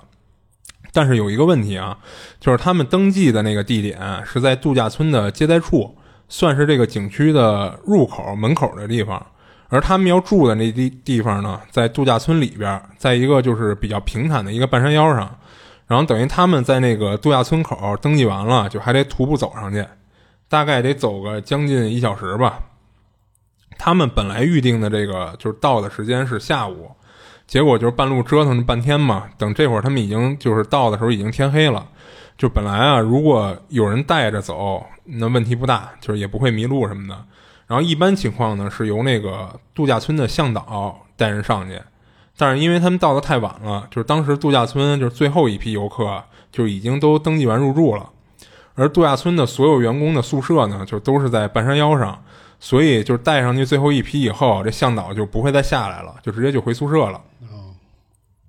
结果度假村的员工呢，就有点推卸责任。说他这边呢只负责接待，然后他的工作职责就不包括带人上山什么的。那这会儿带队的老师就有点着急了，就带着这么一批学生，那他们又不认路，那再加上天黑的情况，就还要在山里走，就很容易就就迷路，就出事儿嘛。老师呢就就赶紧就四处寻找工作人员的帮助，就是看有没有人能带他们上去。就是最后呢是有一个清洁工，说是他打算回宿舍拿点东西，可以顺便带他们上去。于是这老老师呢就带着这些学生就跟着这清洁工就上山了，然后走了大概半个多小时吧，这清洁工突然就不走了，就停下来了。然后他告诉老师说，就是他住的员工宿舍已经到了，让他们自己再往上走，差不多十五分钟就能到了。然后呢，老师肯定是出于这帮学生的安全考虑，就是希望这清洁工还是能给他们就是带到地方嘛。然后那清洁工就不乐意了，说就是如果 对对，其实你往后听就知道，这清洁工本身可能就是就是就就就这么计划好的。说如果就是他们按人头一人给他五万印尼盾，他就同意给他们带到地方。然后他们一共是二十个学生加上一个老师，就二十一个人嘛，算下来大概是一百零五万印尼盾，然后折合成人民币其实就是将近三百块钱。啊，嗯那对不算太多，一百多万直接人生自由 了这么一一单。然后其实我觉得就是可能按老师的想法，就打算就答应就给钱了，就毕竟安全第一嘛。但是架不住那帮就是血气方刚的学生，一听就就都怒了，说他们自己能走，不用他带。那最后老师一看学生这种群情激愤的样子，他一想也就十五分钟，也不算太远，就就说那就带着学生就自己继续走吧。等于就没给这人钱，然后结果呢，就是到了第二天中午，就是他们入住地方的清洁人员上班来打扫的时候，就发现他们订的那间房都是从门外锁住的。清洁人员一开始以为是说就是大早上他们就出去玩去了，结果开门开门打扫嘛，开门以后发现就是每张床都很整洁，而且屋里也没有任何行李什么的，就感觉就是完全没有入住，就联系了度假村，就汇报了这个情况嘛。那度假村这边听了这情况，就是也担心别出了什么事儿，就是通过一通的问询，就联系昨天晚上送他们上山的那个清洁工，然后那个清洁工也也没敢隐瞒，就说就只送只送到了还剩十五分钟路程的那地方，就跟他们分开了。然后度假村的就是就开始联系那边那老师嘛，结果联系半天也没联系上，最后就报了警。然后警方也认为是失踪了，在山里迷路了。就开始组织搜救行动，最后搜救就是搜了整整一个星期都没找到，然后这件事呢就以意外失踪就就给结案了。然后之后呢，就是有知道内幕的透露出的消息说，就其实，在那个搜山搜第四天的时候都没出结果嘛，然后有学生那个家人就不干了，就就自己请了当地的大师什么的，就来来协助寻找。就是最后在离他们要住的地方大概十公里的地方找到了二十个人的尸体，直接死了。嗯，然后现场比较诡异的是什么呀？就是他们的行李和背包都堆在一起，但是现场没有生火和扎营的痕迹，也没有除了他们这二十一人以外的足迹和血迹。然后那二十个人的尸体呢，就是所有的女生、女生的胸部和男生的生殖器都被挖空了。嗯，然后死状特别诡异。然后之后在搜救第五天的时候，就是他们发现了就是唯一的生还者，因为他们不是二十一个人嘛，但只发现二十个尸体。这个生还者就是到现在还在精神病院里治疗。就是他们找这个人以后，就是比如说，就是先让他休养一段时间，再想从他嘴里问出话来，但结果什么都问不出来，就这人就就完全不说话。然后这个生还者的家人呢，就是最后也拒绝，就是让这人跟外界和媒体接触了。然后他这事儿就是，就他这事儿到这儿就就就结束了啊。然后他这事儿感觉就是挺诡异的，就是虽然过程中没有什么鬼啊什么的出现。就不过这二十个人死状和现场环境来看，就又是让人想不通到底是怎么回事嘛。关键你二十多个人都给都给人挖了，这这工作量挺大的呀。是啊，就那你说是是卖器官的吗？还是？还是什么卖器官卖那个器官干嘛？你卖点别的器官不那就不知道了，咱不了解这行情。卖卖卖的是肾啊，你不是橄榄子呀？你是，所以所以，而且而且什么呀？就是你看，发现他们尸体的地儿是离他们住地儿十公里，就按理说十五分钟的路程，没有十公里那么远。嗯，十五分钟，你像就是从我们家走到那个宫西桥那儿，也大概也就两公里，将近两公里吧，也就那个路程。嗯嗯，走十五分钟。所以他这在十公里以外，那就是除非什么呀？就是他们走着走着迷路了，就是走远了又，结果最后出事儿了。嗯，关键你这个这种死法太嗯太诡异了。是，而且你说你要就一两个人，你你也干不过这么二十多口子呀，对吧？对对，我觉得有可能就比方说是。就是集体的被威胁了，然后才那什么你，就比方说拿枪啊，或者是拿什么东西才能制住这么多人。你要真是说，嗯，你靠人来那什么的话，你怎么都会有，就是对。而且你看，他们也对现场进行勘察嘛，就是除了这二十个人，或者说这二十一个人以外，就是没有其他人的脚印了，包括其他人的血迹什么的，就是好像没有进进行过搏斗什么的。嗯。所以他这事还挺诡异，就最后也没破，没有没有。最后不是说就是一直对外界说就是失踪，集体失踪。嗯，然后就是你想，外界其实是不知道这二十一个人就是已经就是这种惨状的死了，二十个人，二十个人，包括有一生还者，外界也都不知道，就以为这二十一个人集体失踪了，到现在也没找着嘛。嗯，行，我那我讲最后一个吧。嗯。这个这个是一个，这挺短的啊。这是这哥们儿，他是大学学那个就影视专业那种啊，然后就有点是那种，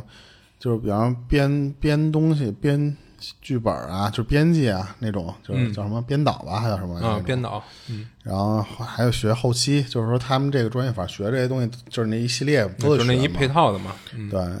然后当时他们有一门课是怎么着？就是那个。去去上课的时候，那个老师直接就把他们十个人十个人这么分组，嗯，就说说你们十个人一组，然后呢，这个十个人呢，有些人负责，比方说摄像，有些人负责当演员，有些人然后当这个导演，嗯，就是最后出个成品，对你你们去给我拍个微电影去，嗯，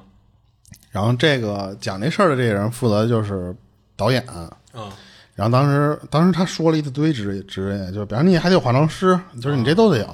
当时我想，那这你这样，你最后演员可能也就一两个了啊。对，那就互相就是我之前看过一片儿，就是他们就是互相互相对互相客串，就互相来回那什么的。对，然后当时他们就想拍一个叫就是惊悚爱情片儿，就我就觉得这种片儿一拍出来就 烂了。他们就是大学生嘛，没有什么特别那什么。当时就是说，就是拍的剧情大概是就是这个男女朋友嘛，然后这个女的是鬼。然后这个男的一直不知道，然后到后来才发现的，就大概是这么一个剧情。然后当时他们定好了这剧本之后呢，就是说得你得找地方拍啊，然后找找去就没有那种特合适他们拍这种这种题材的地方。嗯，然后就这里边就有一同学跟他们说什么，说那你们要不就去我租的那个房子去拍去吧。这哥们儿等于自己在外面租了一个房，嗯，他们就一块跟着他去那个地儿去看看去嘛。就第一次进那个公寓的时候，特别奇怪，他他们这个公寓有可能是因为就是房租太便宜了，嗯，就是为什么这么便宜呢？就是他当时说，就是我给你大概形容一下，就是一个口字形，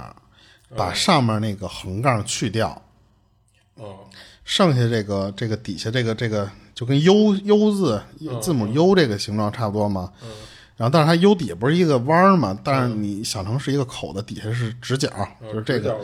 这个形状的布局。他说他他们不知道中间的那个地方是什么东西，就中间是不是他们屋？你知道吧？是那样的。那等于就是这些住房就全在那那个那些横杠上。这个 U 型是一个走廊，就是这屋里的走廊就是这种形状。然后呢，你左边这个竖杠。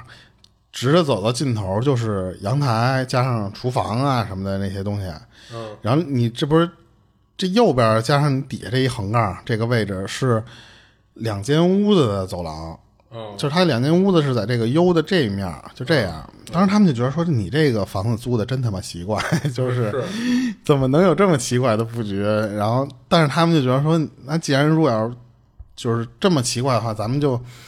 挺适合拍这种，对对对。然后当时就说说那在这拍吧。他们他们当时就是像微电影也拍不了多长时间，他们就打算就在这屋里先拍三天。他没说后续啊，就是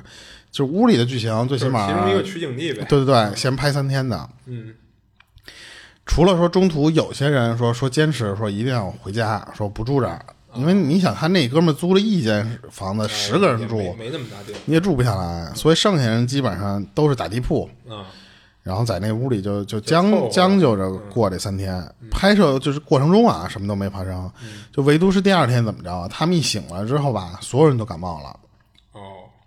当时是有一个人是第一天的时候，其实就有点流鼻涕嘛，有点有点犯那个感冒的那个症状了。病原体。对他们当时就一直说是这哥们儿给传的，是就有点有点觉得说真他妈丧，就一下传这么多人嘛。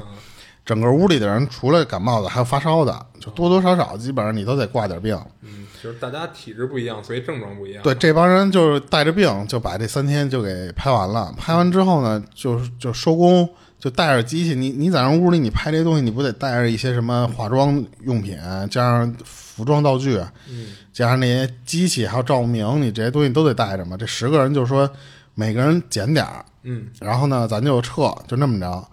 然后当时一个就是除了这个负责拍摄的那哥们儿，就是还有是就是什么除了化妆那些人，还有另外一个人是要干嘛呀？他专门是要拍花絮，就是拍他们在拍的东西，就是为了以后，比方说做，因为他们这不是相当于是一个老师留的作业嘛，嗯，他想留这么一花絮，就是以后做留念，拍他们自己的东西。然后那个人临走的时候就说什么？说说我站在这个屋门不是屋里的那个嘛，是大屋的那个房门的那个那个位置。说我站在这儿，你们呢一个一个的拿着这扛上行李、扛上家具什么的，不是什么家具，扛着镜头就是那些东西。你们从屋里出来，我拍这么一景儿就感觉就是我们就是就是完事儿了，收工的那个对收工的时候，大家就是胜利的回归的表情，让那种就是他说我在楼道里拍你们这些，然后都都拍完这些，咱这个取景地嘛，就相当于就拍摄结束了。嗯。然后这哥们儿就就是说，那他不是导演吗？他说，那我回去剪片子。啊，他剪片子的时候，就是说，这他他妈就是他第一次也干这种事儿，他就就干的特别就是不顺。他就说说我看会儿那个那个那个花絮的那个，嗯，那我都看看。他因为他那个花絮你也得剪啊。嗯，他说我就看那个，结果看到最后最后的一个镜头了，就已经是到结束了。嗯。他突然看见一什么呀？就是当时他们所有人出来的时候，最后一个人他印象特深是那个副导演，他要负责把这个屋里剩下，因为你不光在屋里拍，你还要去，比方厨房那边啊，或者别地儿，你看看有没有落下的那些行李嘛。所以那个人是负责最后一个人出来，他最后去关门的那个人。但是最后他们发现，就是从那个镜头出来之后，那个副导演身后跟出来一小女孩儿。哦。他的：“哎，他说这他妈是谁呀？”嗯，他打电话给他当时拍花絮，就是负责拍照的那个人。他说：“说说说你最后拍的那小女孩是谁呀？”嗯，他说：“就是他以为是那个小女孩是他隔壁，因为他当时是两间还是三间屋子，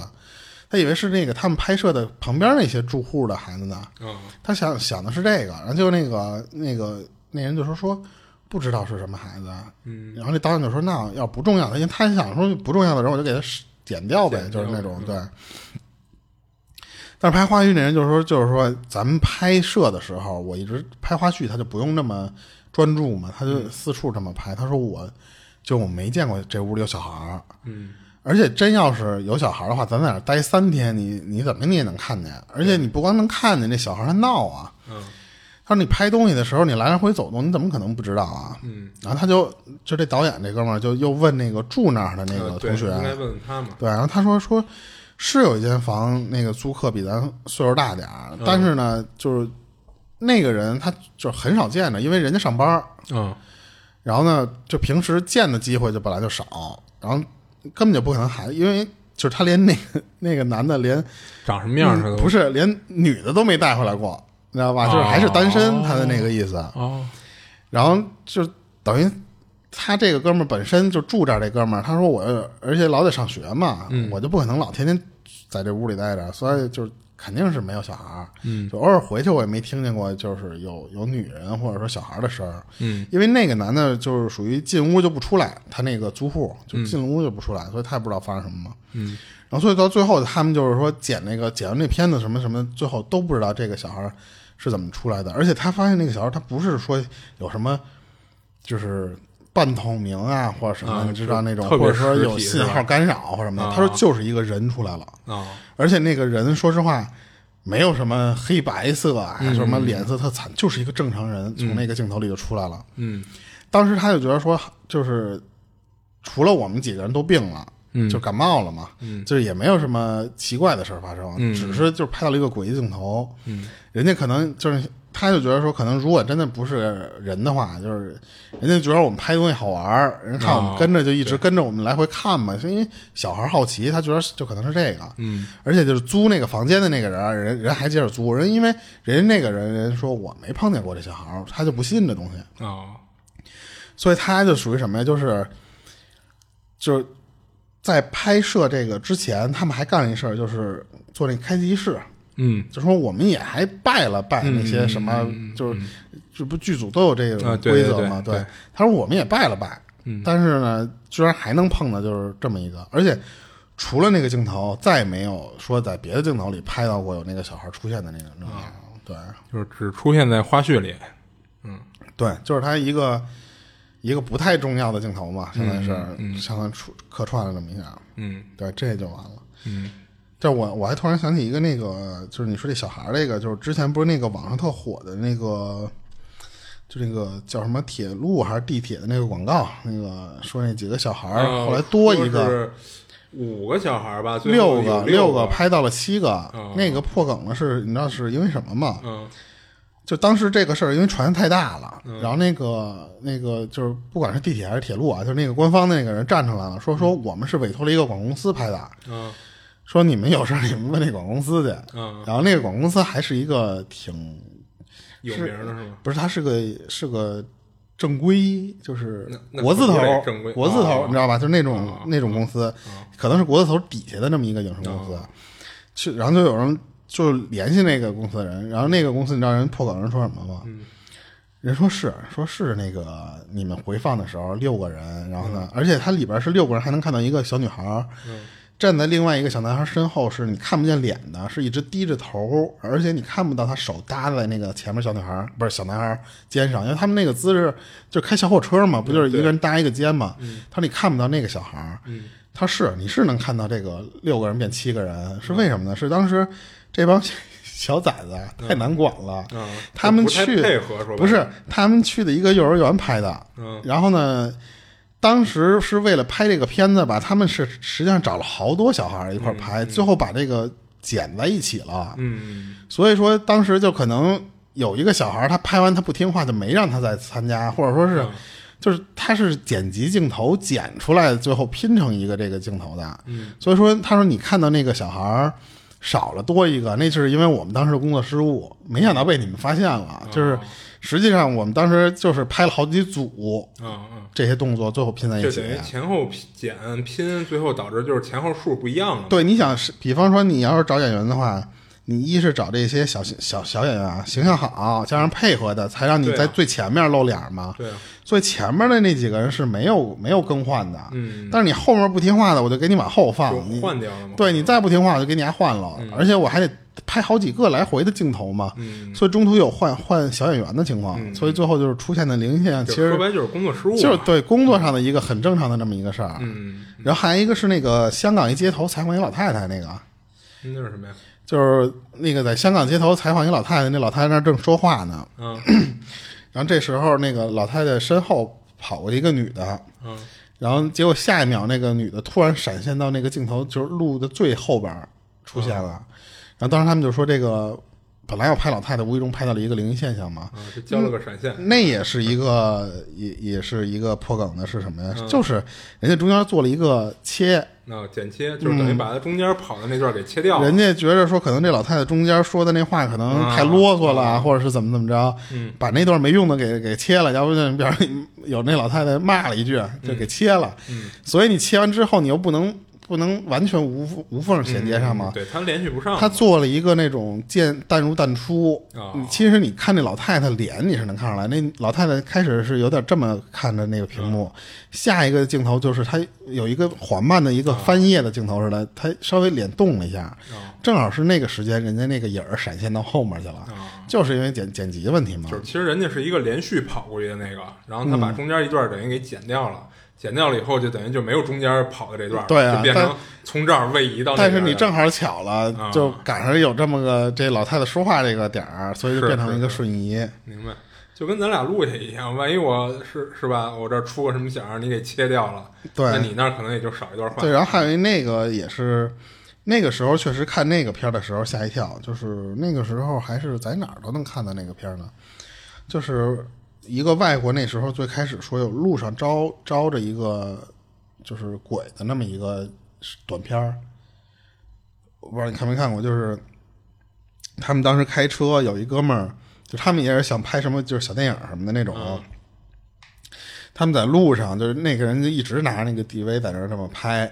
就这哥们儿坐后座拍前面那个路上的那那个状况嘛。然后这时候路边有一女的拦车，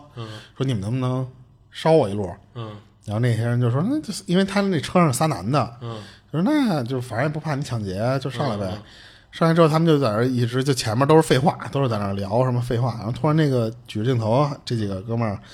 就把这镜头打在这个女的脸上的时候，就问她，这时候都是有点跟夜视的那种，就是那女的脸是绿的，她不是、哦不是惨绿，她是夜视的那种绿。他为了拍的清楚，可能开了一个夜视模式一类的。对，然后就问她说：“说你住哪儿啊？就是我要给你送哪儿去啊？”他说：“我就住前面那一点儿，就就不太远。然后就是他说：“说你给我带到那儿就行，不用给我，比方说一般人，比方说要做，你给我送到什么哪个哪个小区，哪个哪个大楼，你都说个地名嘛。他说就：“你给我往前送就行。这帮人就一直开，快开到的时候，那个女的就跟他说：“说就前面那个地方。”然后说：“你就就是你知道吗？就前两天我我我死我死在这儿了。”这帮人就啊，就这个时候拿那 DV 扫了一下这个女的时候，这个女的是满脸的伤。哦然后一脸的玻璃碴子，哦，然后就冲那个摄像头就啊，就这么一下，然后那个摄像头就就是一乱，就他那个车就翻了，就就是最后就是说这个后来警察来了之后说这三个人全死了，哦。但是就没看见那个女的嘛，但是从那个镜头里是因为那警察来了之后要翻你 DV 嘛，然后看那个镜头里有个女的，但是尸体只有三个男的，就这个事儿当时在那个网上传的还挺狠的，哦。最后就因为传的太狠了，之后那个拍这个片儿的这个人出来辟谣来了，说我们当时就拍了一个伪纪录片儿，啊，然后当时就是想拍这么一个就是好玩点儿这么这么的这么一个东西，没想到让你们当成真的是一个灵异故事，最后在网上传，就那个确实当时挺狠的，那我我第一次搜着这个，对，就特别真实，那个感觉特别真实，因为它没有没有什么特别那什么的地方，但是人家也有那个破梗的地方，就是人家这个讲的这个人儿，人说你实际上你看我，因为那个哥们儿不坐后座拍前面那个挡风玻璃那个位置的路路嘛，他有时候是能通过这个角度不同，因为他有时候拍这个驾驶司机，有时候拍副驾，你是能看到那个仪表的。当时他那个仪表的那个车速就三十多迈，啊，你你三十多迈，说实话就跟电动车现在限了速似的那个速度嘛。你那个速度汽车，你不可能就翻的就像镜头最后那种叮咣，就跟翻山下面去了似的那种，就不可能是那种翻。你撞到什么东西也是当就这么撞一下，这也不可能翻成那个样。就是问题是拍的这个人如果站出来了，那就就确实他就是没死嘛，对吧就是破梗那这就是一最好的破梗。他说我们就是为了拍这以嗯拍电影为目的，拍了一个假嗯的，是是就那种伪电微微微电影嘛，嗯实际上就是一个伪纪录片儿，嗯，对不对？挺就是好多这个其实后来破梗都挺那什么的，嗯就以后其实看到这种东西都爆出一个就是丫就是假的，就就是不是以前有一特火的那个，就是一老外打开自己家阁楼，然后那阁楼里边站了那个俩鸡巴小外星人啊是吗？啊，瞪着眼睛看他，给他吓坏了。然后最后那个人家给科普了，说那是俩是就跟猫头鹰不是好不不是猫头鹰，是但是和猫头鹰很像的一种东西。跟他同一属科的那种。对你想想，猫头鹰站在阁楼里，那俩一大一小站在阁楼里那样儿，对对啊就瞪着那大圆眼睛，就就是那个，挺瘆得慌的嘛。对，就反正我忘了是不是猫头鹰了，不是猫头鹰也是跟猫头鹰什么同属啊，或者什么什么那么一个两个鸟，相当于钻他们家阁楼里了，嗯。然后最后让人觉得是站俩小 ET 似的那种，啊就是有那么一破梗，嗯。就好多这种玩意儿，其实有的时候就是故意拍给你的，就是，嗯是对然后今儿就就这么着呗。行，嗯，然后大家喜欢我们节目的话呢，就点波关注。然后我们找这些故事呢，也都是从网上找的，所以呢，当个故事来听就行了。嗯对，大家还是相信科学啊。嗯，然后这里是二七物语，我是主播豆椒，我是老猫，下期见。下期见。